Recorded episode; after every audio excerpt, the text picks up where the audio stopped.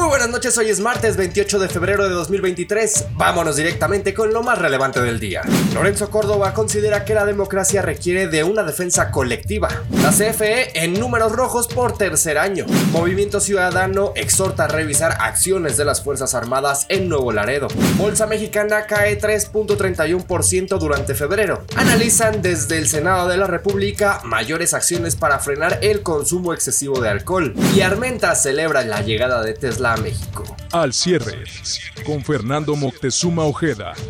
El consejero presidente del Instituto Nacional Electoral, Lorenzo Córdoba, consideró que la democracia requiere de una defensa colectiva, la cual implica el involucramiento de, instituciones y de ciudadanía. En este sentido, confió en que la Suprema Corte de Justicia de la Nación será un ancla de estabilidad política que puede y debe salvar el orden democrático y constitucional del país, pero también que la sociedad mexicana debe estar dispuesta a defender las reglas democráticas de acceso al poder. En el marco del encuentro con miembros de la American Society of Mexico, el presidente del INE ejemplificó la fortaleza del sistema electoral mexicano, resultado de ocho reformas electorales y cuyos pilares se encuentran en riesgo ante la posibilidad de que entre en vigor la reforma electoral conocida como el Plan B. Con base en lo anterior, resaltó que así como la construcción del sistema democrático del país no fue una concesión graciosa ni cayó del cielo y no es algo que se le deba a un solo partido, sino que es el resultado de una apuesta de varias generaciones de mexicanas y mexicanos que, incluso con distintos puntos de vista legítimos, con distintas posturas políticas, coincidieron en que la lucha por el poder tiene que ocurrir de manera democrática. Por ello considero que las y los ciudadanos también pueden impugnar ante la Corte,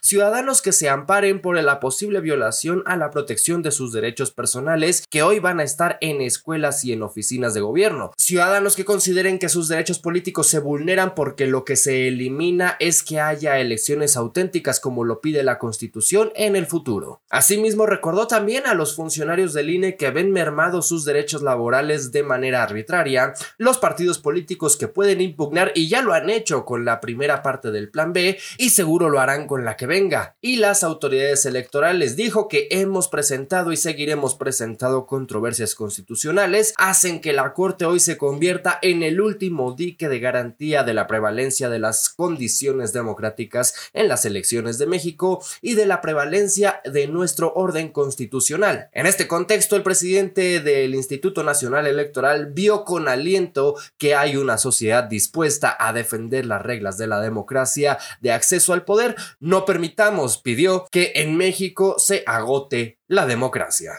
Por otro lado, le cuento que la Comisión Federal de Electricidad informó a la Bolsa Mexicana de Valores que perdió 39.793 millones de pesos en el ejercicio fiscal 2022. La empresa que dirige Manuel Barlet lleva tres años en números rojos. La última vez que registró cifras positivas fue durante el primer año de mandato del presidente López Obrador, es decir, en 2019, cuando la empresa obtuvo utilidades por apenas 25.600 millones de pesos. Por si fuera poco, la energética revisó al alza sus pérdidas financieras de 2021, pues encontró que en realidad perdió 106.260 millones de pesos en lugar de los 95.771 millones que reportó hace un año. Ahora le cuento que el diputado federal de Movimiento Ciudadano por Jalisco, Sergio Barrera, presentó un punto de acuerdo de obvia y urgente resolución en el que exhorta a la Secretaría de la Defensa Nacional a investigar lo sucedido en Nuevo Laredo, Tamaulipas, el pasado fin de semana. El legislador, que además es integrante de la Comisión de Defensa Nacional en la Cámara Baja, señaló que si las Fuerzas Armadas estarán participando en tareas de seguridad pública, no pueden violar los derechos humanos de la ciudadanía y quedar impunes. Por lo anterior, en el punto de acuerdo, señala que la Cámara de Diputados exhorta al titular de la Sedena a hacer pública la información relativa al incidente en el que murieron cinco personas el domingo 26 de febrero en Nuevo Laredo, Tamaulipas, así como cuáles serán las medidas que se tomarán con relación a este suceso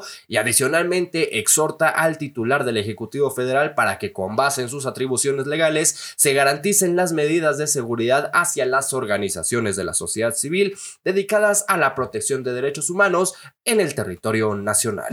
Por otro lado, le platico que las bolsas de México cerraron febrero con fuertes pérdidas acumuladas. Los índices bursátiles locales cayeron después del mejor enero para el mercado local en 22 años debido a que los inversionistas estaban preocupados preocupados por la inflación y una política monetaria más estricta. El índice de referencia de la Bolsa Mexicana de Valores, que mide las acciones más negociadas en el mercado local, cayó 3.31% para cerrar en 52.758.06 puntos, mientras que el FEDSE Viva de la Bolsa Institucional de Valores cayó 3.45% a 1.098.95 puntos. En su última sesión de febrero, el índice del Standard Poor's cayó 0.48% desde el récord de ayer de 53.013.62 puntos, con 20 de sus 35 acciones a la baja. En este sentido, Alsea lideró la caída en 4.87%, luego de reportar un impacto en sus márgenes. De vuelta en el legislativo, pero ahora en el Senado de la República, le platico que de acuerdo con la presidenta de la Comisión de Salud, Lilia Margarita Valdés Martínez, en México el consumo nocivo de alcohol se ha convertido en un problema que urge atender porque es el responsable de la violencia intrafamiliar que se está viviendo actualmente. La senadora de Morena se pronunció por aumentar las sanciones contra quienes cometan delitos bajo los efectos del alcohol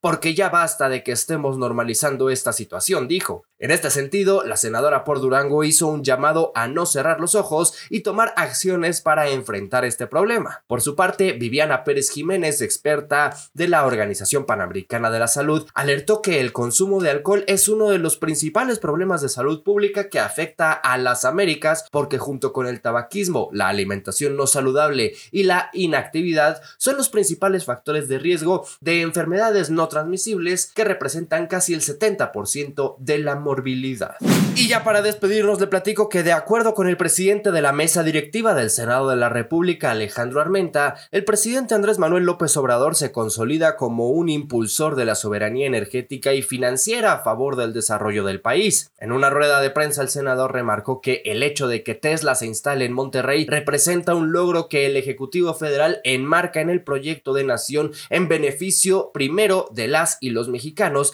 generando las condiciones para la generación de empleos y de mejora de condiciones para el impulso tecnológico del país. En este sentido, Armen también refirió que Puebla es una ventana de oportunidad para la fabricación de autos eléctricos por los yacimientos de litio que se encuentran en el estado, además de la atracción de inversión para la transferencia tecnológica.